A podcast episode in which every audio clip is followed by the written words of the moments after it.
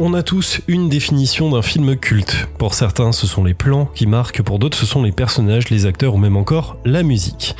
Pour ce qui concerne le film d'aujourd'hui, il est culte pour plusieurs raisons. Déjà parce qu'il se déroule pendant une époque pas franchement rigolote, à savoir la guerre du Vietnam, mais aussi et surtout parce que le personnage principal, la musique et l'ensemble du bousin font que cette œuvre vit encore dans l'inconscient collectif de beaucoup de spectateurs. Bienvenue dans ce deuxième numéro de La Péloche, je suis Monsieur Cinéphilus et aujourd'hui on revient ensemble sur...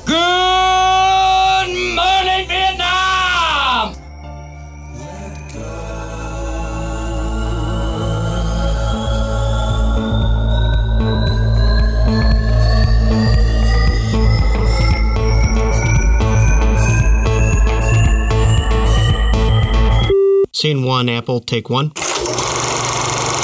Silence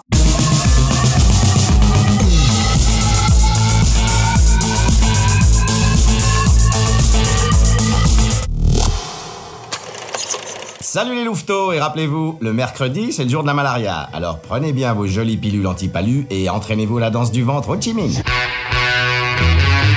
Un peu de contexte encore. Nous sommes en pleine guerre du Vietnam. La guerre a commencé à partir de 1955 et c'est à ce moment que les États-Unis interviennent dans le conflit. Durant cette année, ils mettent en place à Saigon une mission militaire chargée d'assumer complètement l'organisation et l'entraînement de l'armée de la République du Vietnam. En 1964, le nouveau président américain, Lyndon B. Johnson, annule le retrait partiel des troupes et accessoirement il fit bombarder les installations côtières du Nord. Et c'est justement en cette année que, dans le film, l'animateur Adrian Cronauer est transféré de Crète à Saigon pour prendre un poste à la radio de la zone démilitarisée, j'ai nommé Radio Force Armée. Nous voilà, voici les infos, toutes les infos fraîches et approuvées par l'infanterie américaine, l'armée qui sent bon la rose. Et le bougre va se montrer à la hauteur de sa réputation, puisque en plus de faire des imitations de vedettes connues, il interprète différents personnages loufoques et passe de la musique non recommandée pour ses supérieurs et s'improvise météorologue dans une séquence culte qui, personnellement, me fait énormément rire. Merci Gérald, il faut interroger une tierce personne pour cette météo. Nous allons nous adresser à notre chroniqueur national, Walter Cronkite. Walter, ça donne quoi la météo? Trêve de baliverne, je parlerai aux camarades de la Molbite du temps présent, du temps futur, du temps passé. Pour aujourd'hui, le temps est lourd et chiatique, avec persistance du chiatique dans l'après-midi. Demain, persistance de ce temps de merde, avec front pisseux poussé par les... Fondamentalement, il fera plus chaud que dans le trou du cul chameau. Et là, on va vous balancer de la musique. C'est parti les gars Mais du coup, pourquoi c'est culte? Eh bien, pour plusieurs raisons. Déjà parce que c'est l'un des seuls films de guerre qui ne se concentre pas sur les batailles menées par les soldats, mais sur ce qui se passe en interne, par les missions qu'anime Robin Williams notamment. Pour Robin Williams également, le spécialiste de l'improvisation réalise une performance époustouflante qui est surtout la vraie force du film.